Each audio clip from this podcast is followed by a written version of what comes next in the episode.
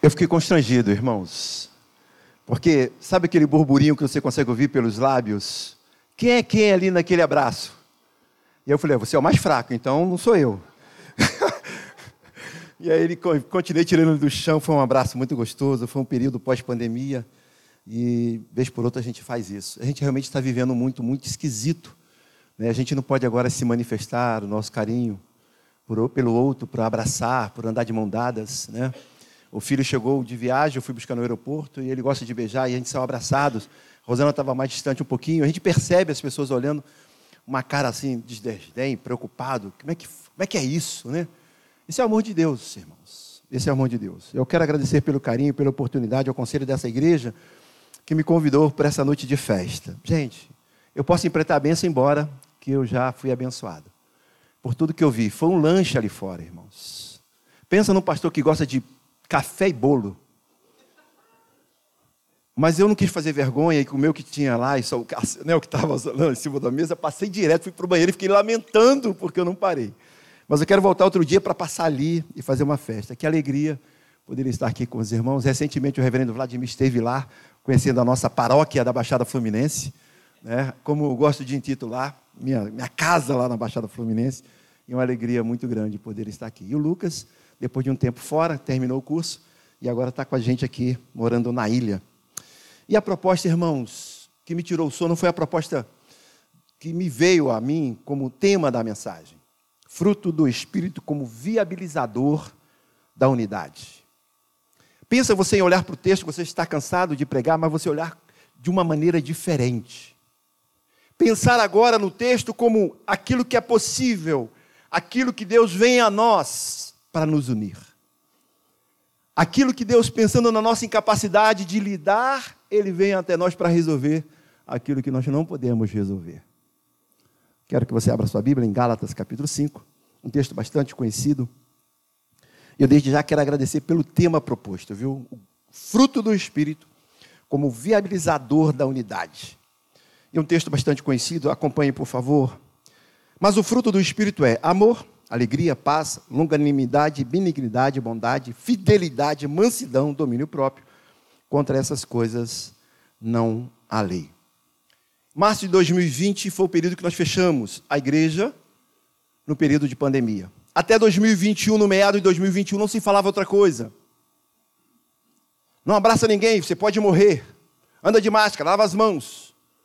Inclusive, irmãos, lá na, na região de Caxias, eu fui ao seminário quarta-feira e mostrei um vídeo eu com o carro, meu carro dublou, uma caixa de som em cima, andando pelas comunidades, avisando: olha, não abraça, não sai de casa. Eu estava lá com o carro. Lava as mãos, passa álcool gel. Foi um período que um ano e meio a gente só falava nisso. Passou, irmãos. E agora, o que se fala? Qual é a preocupação do cientista, da comunidade científica, dos terapeutas, é que a pandemia veio fazer o homem se ver quem é. E aí agora há uma nova epidemia, que é a solidão. O homem cercado de pessoas, mas isolado. Há uma preocupação muito grande, porque não é só no Brasil, é o mundo que está vivendo isso. E é bem provável, irmãos, que nesse exato momento que eu estou falando, esse filme está sendo, tá sendo transmitido, alguém que está em casa, talvez em casa com os familiares, cercado de pessoas, mas que se vê sozinho.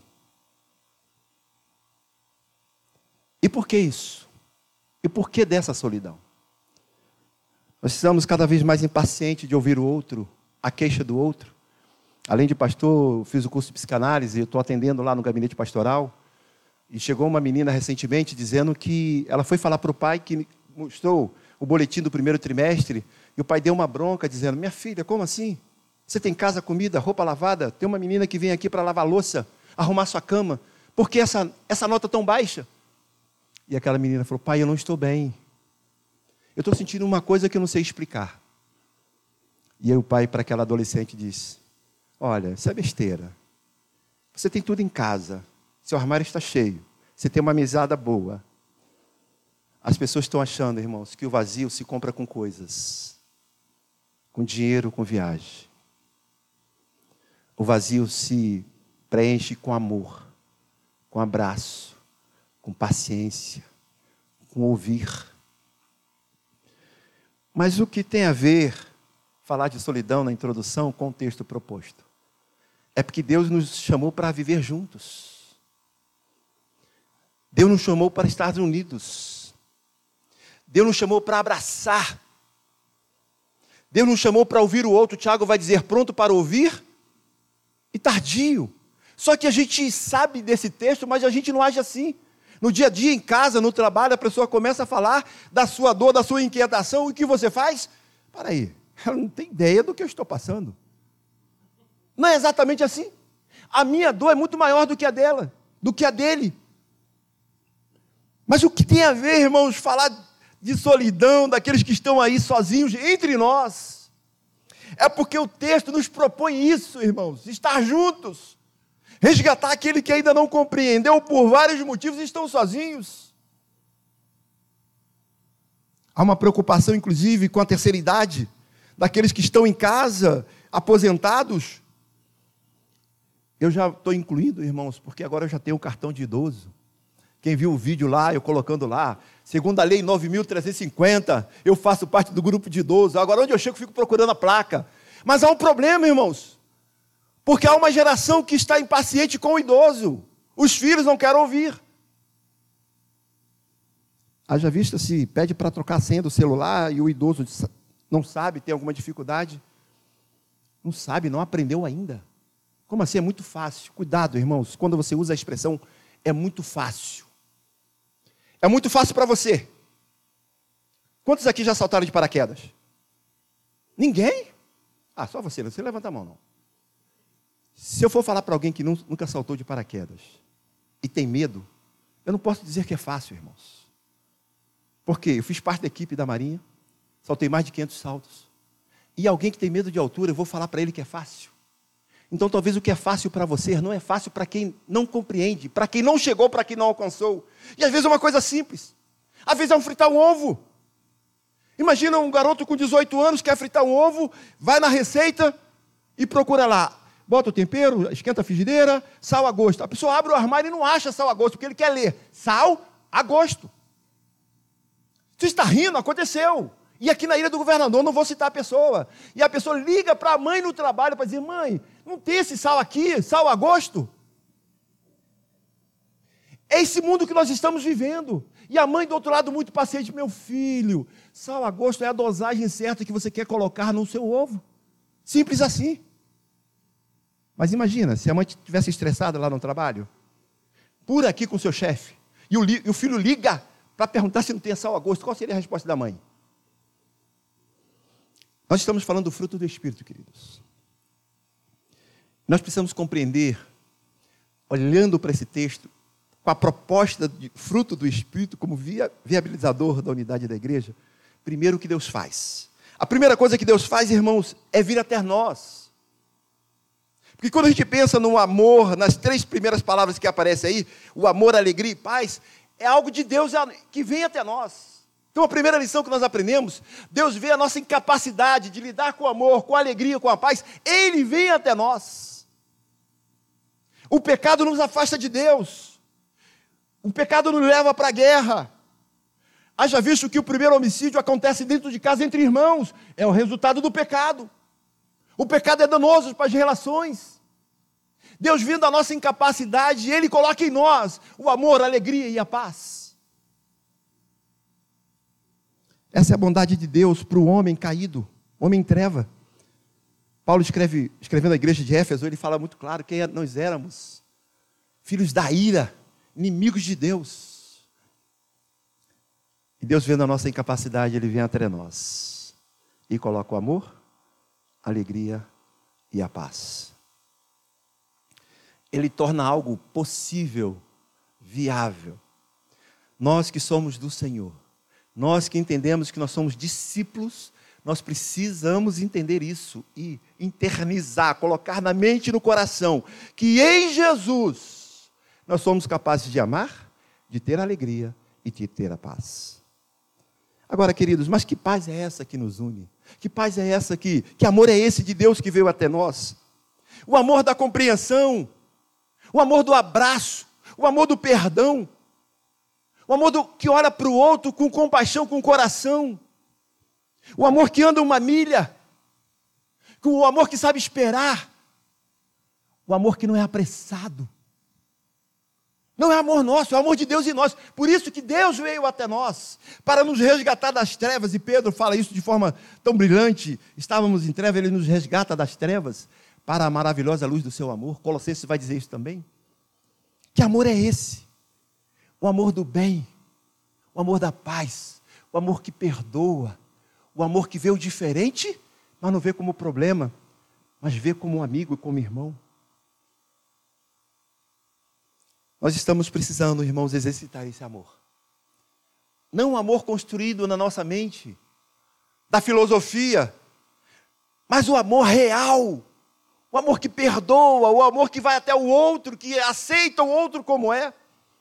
Muitas vezes nós queremos amar, mas do nosso jeito, construir na nossa mente. O amor que não resiste, porque a Bíblia diz que o amor de Deus, o amor não acaba. E que paz é essa, irmãos, que veio até nós? E eu cresci ouvindo a máxima que paz não é ausência de guerra. Resolve o problema você saber disso? E aí você passa por situações que te tira a paz. Te leva para um lugar que você não gostaria de estar. E o que fazer? Quando a gente olha para o texto, diz que Deus veio até nós e colocou em nós a paz, irmãos, é entender que é Ele que vai cuidar aonde a gente estiver. E essa paz é fruto do que já recebemos. Eu tenho dito por onde passamos que nós éramos para ser o povo mais feliz, sabe, mais realizado, porque nós já recebemos o maior presente. E nós cantamos aqui infinita graça, o amor de Deus, o amor que não acaba.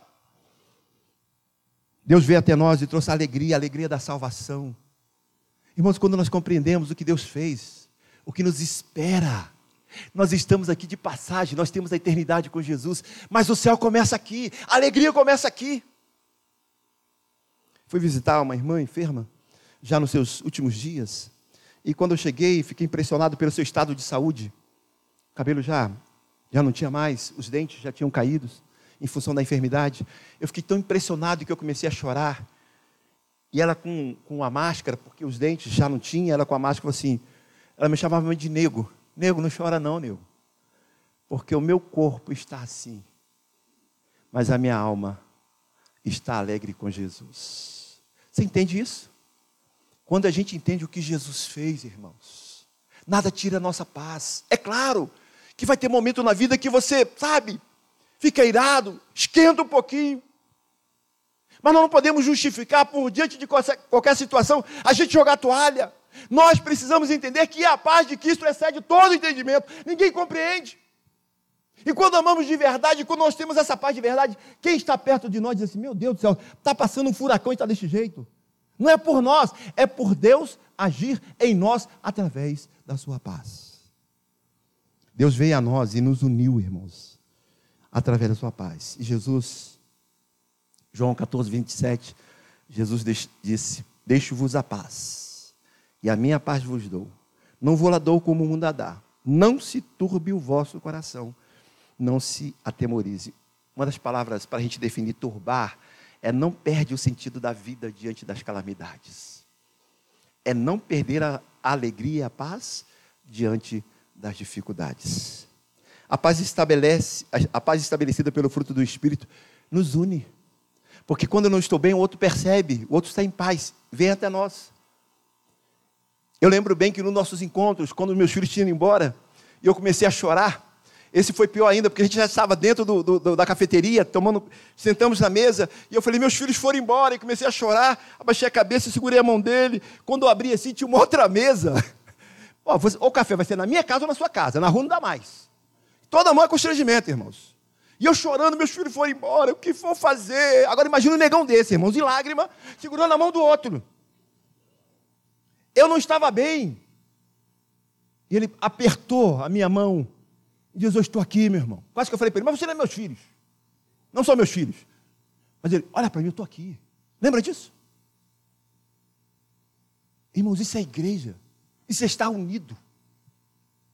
Essa história de Cristo em casa. Para o outro lado lá. Para a gente não. Não funciona. Porque o dia que você não estiver bem, o dia que você entrar aqui, não precisa se maquiar, não precisa fazer cara de durão. Não, chore. Porque alguém vai te abraçar. É isso que o Evangelho prega. Jesus, o Deus Todo-Poderoso, lá no Getsemane, ele grita: Minha alma está angustiada. Ele fala para Deus, mas ele fala para três.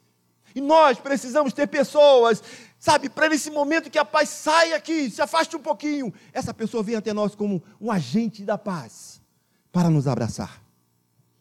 Deus veio até nós e nos deu alegria, a paz e o amor. Não um amor fingido, um amor que corrige, um amor que chama atenção, mas um amor que não acaba. Deus veio até nós. Qual o benefício? Para nos levar para o outro. Não tem como fugir, não tem como pensar como viabilizador da unidade, que se Deus faz em nós é para quê? Para ficarmos sozinhos? Feliz da vida? Não, Deus veio até nós, nos tratou e agora nós precisamos ir até o outro. Ah, o IBGE trouxe recentemente uma novidade. Notícia boa, né? Que eh, estamos vivendo mais. A perspectiva de vida do homem subiu para 73 e as mulheres para 80 anos. Essa é a boa notícia. Os homens aí, 73 anos. Quem tem aí 73 anos? Ninguém tem 73 anos? Tem sim, eu estou te vendo aí. Ó. Deve ter uns 80, hein? Mas que, qual a, má notícia agora, irmãos? Qual é a má notícia? Nós estamos vivendo mais, mas mais estressados, mais impacientes, mais medicados, com mais remédios. Por quê? É para se pensar. A má notícia é que nós estamos vivendo mais, mas o estresse, a intolerância tem tomado conta, irmãos, de todos, sabe? Em todos os lugares, em casa, na rua, na escola, no futebol, no vestiário, em todos os lugares. Nada escapa no Congresso. A intolerância tem sido alvo crescente em todas as áreas. E aí nós precisamos perguntar: quem é o culpado dessa intolerância? É o afastamento de Deus. É o homem tentando resolver com as suas forças, com as suas habilidades, se achando melhor do que o outro. E não é essa a proposta do Evangelho. Quem é o culpado? Entendemos que Deus veio a nós, nos tratou com amor, alegria e paz, com uma finalidade da gente ir até o outro e pegar esse que está isolado, que está sozinho, e falar: olha, nós somos irmãos. Jesus, o sangue do Senhor na cruz do Calvário foi que nos uniu. Nada pode nos separar, foi a oração do nosso irmão Gabriel aqui. Nada pode nos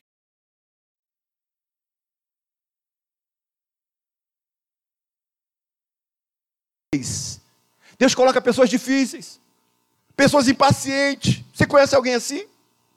Temperamento, sabe? Ranzinzas, insuportável. Deus não coloca pessoas assim no nosso caminho? Deus coloca essas pessoas para quê, irmãos? Para a gente exercer aquilo que Ele colocou em nós. Para essas pessoas ser bênção do Senhor. Quando fui transferido para Natal, eu orei muito pedindo a Deus um lugar para os meus filhos, meus filhos pequenos. E aí Deus arrumou uma casa no centro da cidade. Quando o caminhão da mudança chegou, eu estendi as mãos e falei, Senhor, obrigado por esta casa. E eu orei alto, irmãos, na rua, todo mundo viu.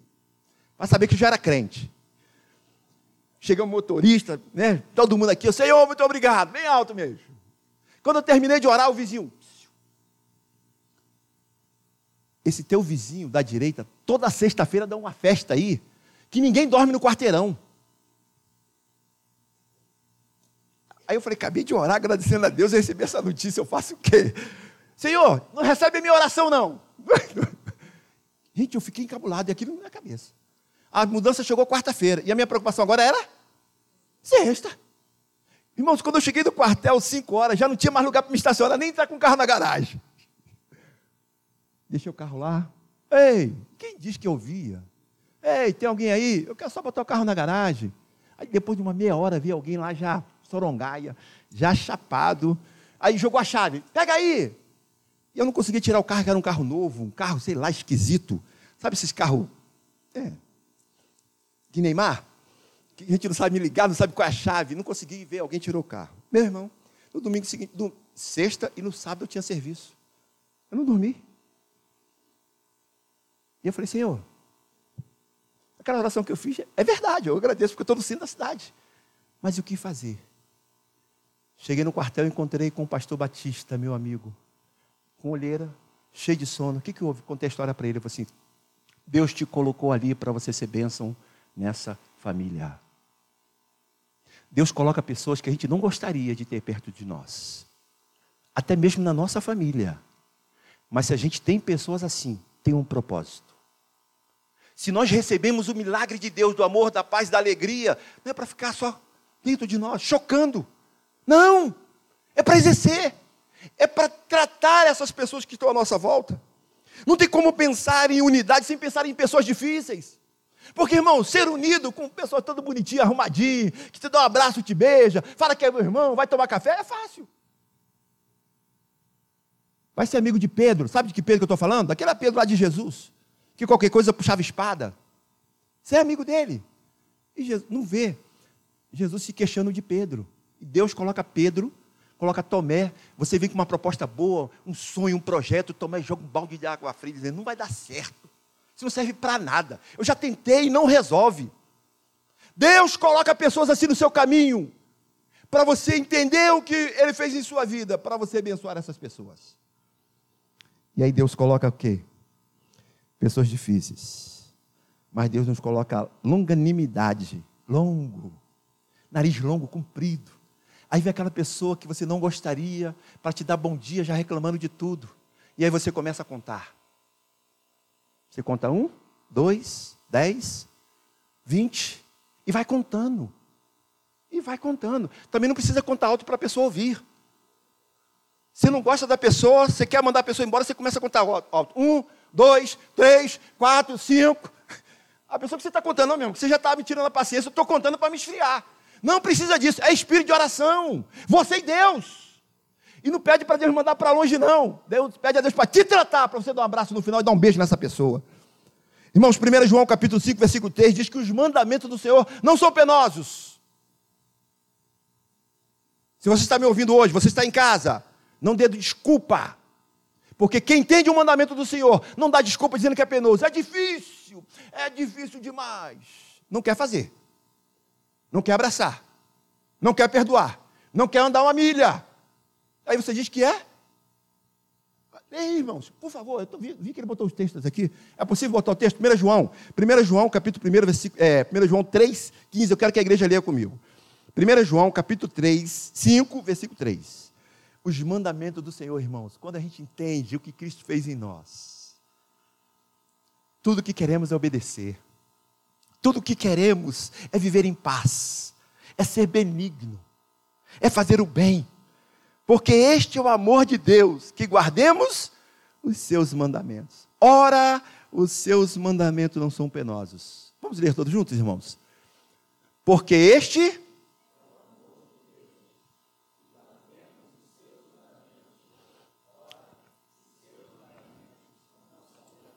A benignidade, irmãos, nos impulsiona na direção do outro, independente das circunstâncias.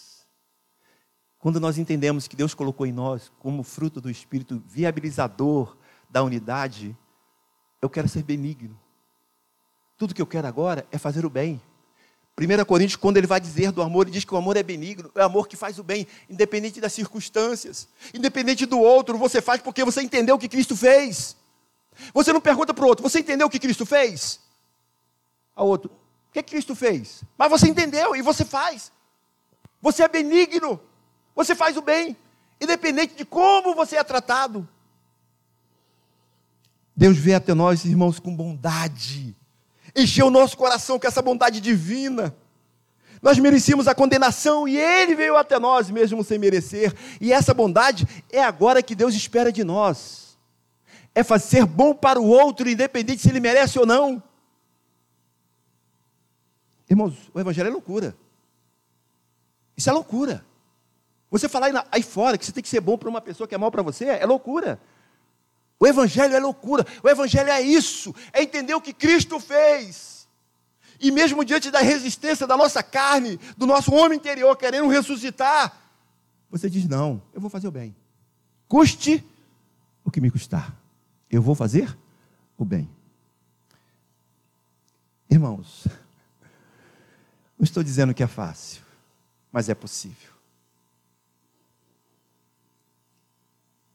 Lembra daquela greve de combustível que teve há uns três anos? Que era uma correria para encher tanque? E aí fui lá em Caxias, entrei na fila fiquei umas três horas na fila.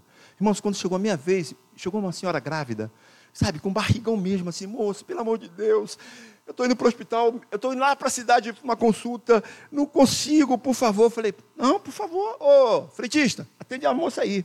O rapaz que estava atrás veio, olha, me desacatou, me chamou de muita coisa. Esses negão aí não serve para nada, só tem tamanho. Porque eu desci do carro para falar com ela. Para dizer, não, por favor, só tem tamanho. Se fosse eu, não deixava. Eu entrei para o carro, irmãos, bati a porta e fiquei ali, Senhor, me segura, Senhor. O velho homem está aqui já. O velho homem já está vivo. Mas a tua palavra diz que é para fazer morrer. E eu olhava para ele e falei assim: ah, não, se eu sair, vou dar um bico nele. Eu vou pegar ele assim, jogar em cima do capu. Mas na mesma hora, irmãos, vinha a manchete do jornal do dia seguinte: Pastor presbiteriano atropela e mata. Porque de coração, irmãos, o que, quando ele bateu no capu do carro, eu falei, eu falei assim: não faz isso não. Não bate no carro, não. Aí já estava alterado. Mas só que eu estava com o vidro fechado e falando alto. E aí, tu tá com medo, rapaz. Desce se tu for homem. Eu falei, agora eu não, sou homem. Não saí do armário ainda não, sou homem. ah, irmão, não saí não. Saí do carro não. Eu nem saí nem abasteci. Uma tremedeira na perna e para ligar o carro, irmãos. Como é que liga? Possuído não de bondade, mas de ira. Saí da fila e fui embora. O cara, oh, sua vez. Fui embora. Cheguei na igreja, irmãos, no estado. Deixei o carro aberto, com a porta aberta, entrei, sentei, comecei a chorar. Irmã Maria José, uma piedosa. Ajoelhei, pastor. Chamou as irmãs, nem perguntou o que, que era. Senhor, olha o estado do teu servo. Acalma o coração dele. E assim, de longe, né? Acalma o coração dele. Eu não sei o que está acontecendo com ele, mas acalma o coração dele. Traz uma água com açúcar para o pastor. E abençoa ele. Ó, vai embora, vai para sua casa. Vai lá e não pedi, perguntou nada, eu tomei água com açúcar e fui embora. Nem sei se resolve, mas tomei e fui embora. Irmãos, e vou para casa dizendo assim: como é que pode, Daniel, você, desse tamanho, com essa carcaça aí, ouvido aquele baixinho, um ouvido, o velho homem, e o outro, Deus falando, o Espírito Santo, que é isso, eu sou a paz, que excede todo entendimento, eu sou a bondade. Irmãos, quando a gente fala disso, não é didático falar de experiência própria, mas para ver que a gente passa por luta. Deus coloca situações para ver o que a gente vai fazer. Porque eu fico imaginando, irmãos, eu poderia perder meu ministério ali. Porque a raiva que eu estava, no dia que eu saísse daquele carro ali, o negócio não ia ficar só para chegar em diálogo. Não ia ter diálogo. Isso é real. E aí, por isso que a gente vê muitas pessoas que fica irado, mas o que se faz depois da ira é um problema. A Bíblia diz que nós vamos sim ficar irado, mas não se resolve nada com a ira, porque a ira é pecado. O pecado é danoso, nos afasta de Deus, nos afasta das pessoas. Mas Deus enche o nosso coração de bondade. Paulo, escrevendo na igreja de Roma, ele vai dizer que aquela comunidade estava possuída de bondade. Bondade é algo que, que é visto, irmãos. Quando você fala com as pessoas, quando você cumprimenta as pessoas, quando você abraça as pessoas, a bondade é vista. Paulo agora escreve à igreja dizendo assim: olha, vocês estão possuídos Naquele dia eu estava possuído de raiva, de ira. Mas Paulo está dizendo que a igreja, aquela igreja, o seu povo, estava possuído de bondade. Uma das virtudes da bondade é que ela nos ajuda no trato com as pessoas. Como é que está seu coração? Está cheio de bondade? Eu, enquanto estou falando assim, eu falo assim, não, tem um cantinho aqui ainda que precisa ser tratado. Sabe o que é o, o bom da mensagem, irmãos? É você ouvir e começar a você analisar. Porque enquanto eu preparei essa mensagem, eu vi que algumas coisas eu preciso acertar comigo mesmo, acertar com Deus, acertar com o próximo. Nós precisamos, irmãos, mais do que nunca, pensar nisso. Deus nos chama e traz o amor, a paz, a alegria. O amor, irmãos, é a base de tudo. O amor do olhar, o amor da generosidade, o amor do abraço, do perdão. A alegria que está fora de circunstâncias. Eu sou alegre porque o Senhor está comigo, pelo que Ele fez. Uma paz, irmãos, que em meio à turbulência da vida, das questões da vida, eu estou olhando para Jesus. E agora Jesus me leva para perto do outro com a longanimidade, benignidade e bondade. E para terminar, Jesus agora nos trata. Ele vem até nós, traz o seu amor, leva para o outro e agora ele vai cuidar do nosso coração, da nossa mente. Ele torna viável, ele torna possível. De que forma, irmãos? Está aí no texto. Quando ele diz assim que bom, é, fidelidade, mansidão e domínio próprio. Deixa eu te perguntar, você tem sido uma pessoa fiel? Fiel para Deus? Fiel com você? Quantas promessas você já fez com você mesmo que você não cumpriu? Dezembro sempre é assim, né? Vai iniciar o ano, você faz uma listagem. Pensa, pega aquele caderno que você anotou. Está onde? Tu já jogou fora? Se perdeu. Irmãos, a gente não consegue ser fiel com a gente mesmo, com as nossas propostas, com os nossos intentos. A gente fala que vai ler a Bíblia, a gente vai orar mais, a gente vai participar mais do trabalho da igreja. Aí vem carnaval, você vai embora. Não para o carnaval, para os seus compromissos. Aí daqui a pouco vira o semestre, você já está preocupado com o décimo terceiro, como você vai sair de férias, para onde você vai. Porque, irmãos, a não, ser, a não ser só o pastor que pensa assim. Virou o semestre, o pastor já está pensando nas férias. Já está acertando com, com o conselho o que vai fazer em janeiro. O que vai fazer com o décimo terceiro. Pastor de baixada é assim, irmãos. Seis meses antes você já vai botando no lápis quanto vai receber lá na frente para gastar. Mas eu quero vir para a ilha. Quando saí de casa agora, eu falei, meu Deus, cheguei tão rápido. Senhor, me traz para a ilha. Brincadeira, viu, irmãos? Estou muito bem lá em Caxias. Precisamos pensar na, na fidelidade. Com Deus, com você e com o próximo. Ser fiel. Ser fiel é uma das virtudes de Deus em nós, irmãos. Nós estamos abrindo mão de, sabe, da nossa fidelidade para com Deus, com o próximo, por pouca coisa. Nós estamos inventando desculpa demais. Mas é possível ser fiel, primeiro a Deus. Fazer voto. Que darei ao Senhor por todos os benefícios? Cumprirei os meus votos. Ser fiel com o Senhor. Ele tem sido generoso com você. Não abra mão dos seus princípios. A despeito de tudo que você passou, você está aqui. Está sentado, está bem, está com saúde. Deus tem sido fiel com você. Em resposta ao seu amor, seja fiel para com Ele. É possível sim. Ele coloca em nós, irmãos, essa fidelidade para a gente ser fiel com Ele, conosco e com o próximo. É o abraço da fidelidade. É você falar assim: não, pessoa, eu vou contar com, com fulano de tal, porque ele é meu amigo, ele é fiel comigo. A mansidão, irmãos. Você é uma pessoa mansa? Uma pessoa mansa é, nos ajuda a lidar com os desafios, conflitos da vida, com gentileza e mansidão. Até quem é manso perde a paciência. Lembra de Moisés, que é considerado homem manso? De tanto ouvir o burburinho daquele povo. Deus pede para ele olhar para a pedra, só olhar para a pedra, encostar na pedra. Mas ele já estava tão desgastado com os burburinhos dos povos de Israel que ele fende a, a rocha, ele bate com raiva na rocha. Você se considera uma pessoa mansa? A mansidão para o mundo moderno é sinal de fraqueza. Mas Jesus, Jesus no seu ministério, ele diz, Mateus 5, versículo 5: Bem-aventurados mansos, bem-aventurados mansos, porque eles herdarão a terra.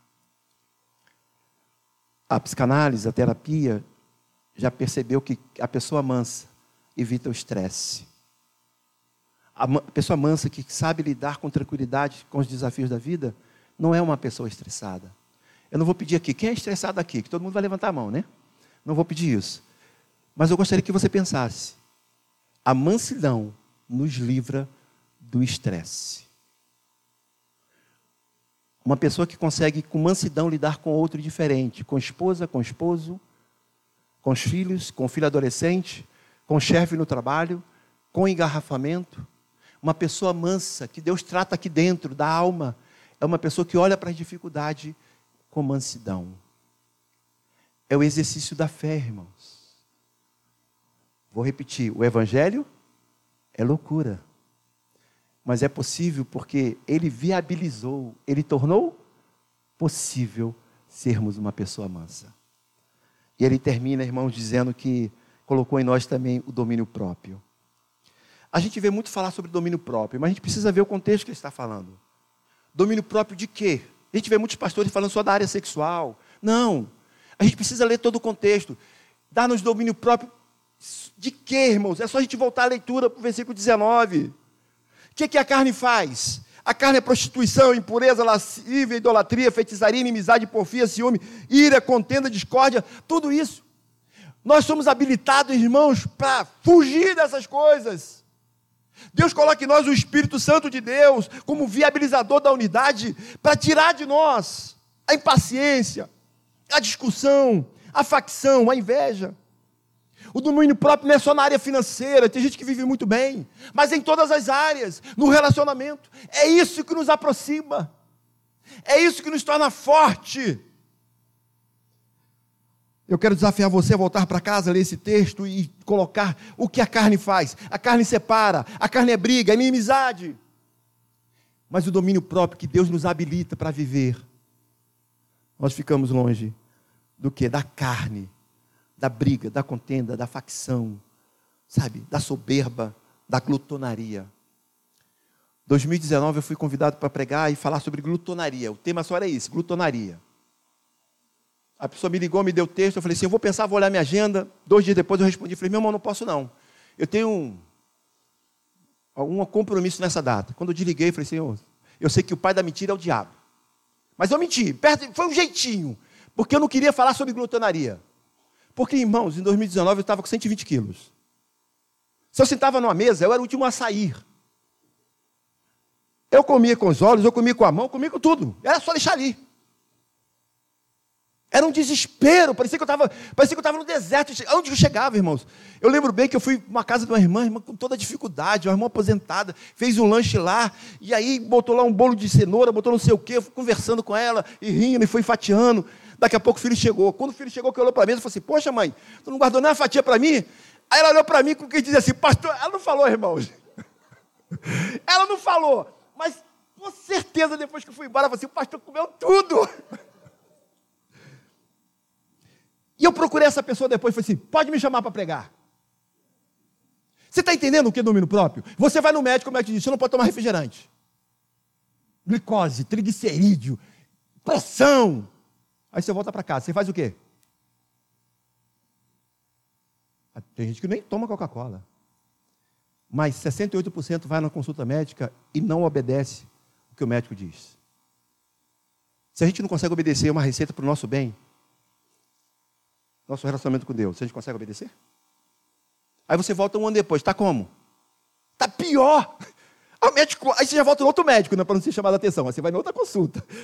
Naquele não, porque ele já me conhece. Irmãos, se a gente não consegue lidar com a gente, por isso que nós estamos aqui nesta noite, noite magnífica, noite de alegria, noite da ceia do Senhor, a mesa da união, a mesa da restauração, a mesa do diferente, para nos unir em torno disso e pedir a Deus, Senhor, eu quero o domínio próprio, eu quero olhar para aquela, sabe, aquele bolo e dizer, está amarrado.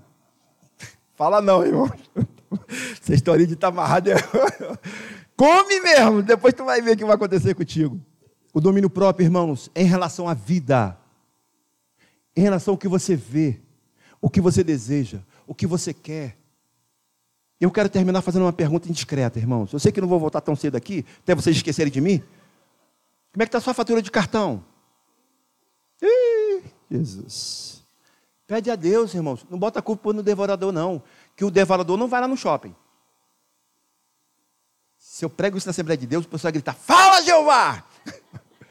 Não é, o irmão devorador. A gente está colocando culpa em quem é. A gente, Adão fez isso. Senhor, Adão, Adão Deus pergunta para Adão: Adão, o que, que houve? Foi a mulher que tu me deste. O pecado fez isso. A gente dá desculpa. Assume hoje, aqui, dia 20 de agosto. Eu quero viver o domínio próprio em todas as áreas da minha vida. Para o nosso bem. Irmão, se eu olho para a Bíblia, é para o nosso bem. É para o bem do outro. É para o bem do casamento. É para o bem do filho. É para o bem da nação. O mundo está esperando a igreja. A igreja é luz. O mundo está lá em trevas, esperando quem? A igreja. Não adianta colocar muro na linha vermelha com 30 centímetros ali, com o cimento especial. Não vai adiantar. É o coração do homem.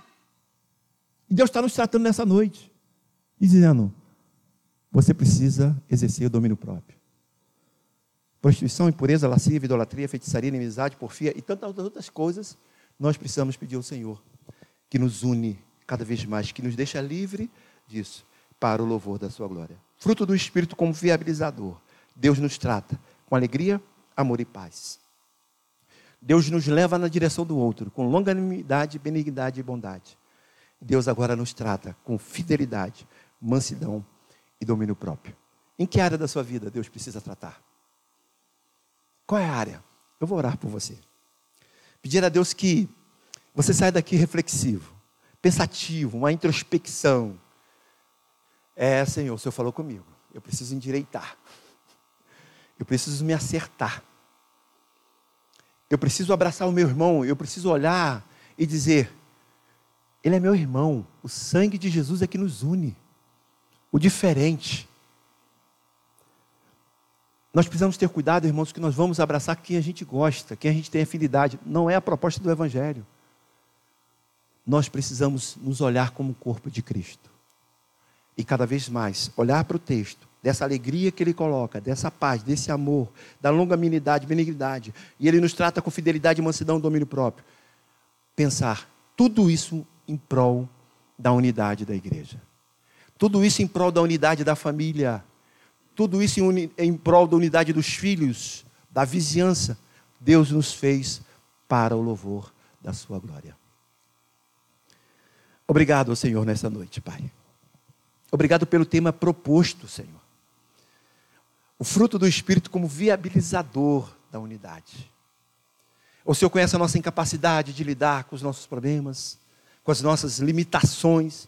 E o Senhor mesmo tornou possível, por isso que nós nos abraçamos o mundo jaz em trevas, mas o Senhor colocou em nós o teu amor, a tua graça, a tua paz, para consolar aqueles que estão chorando, para trazer para o nosso abraço aqueles que estão sentindo solitário.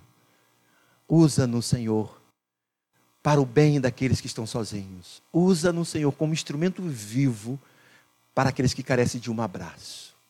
Nós oramos agradecidos, Senhor, em nome de Jesus. Amém.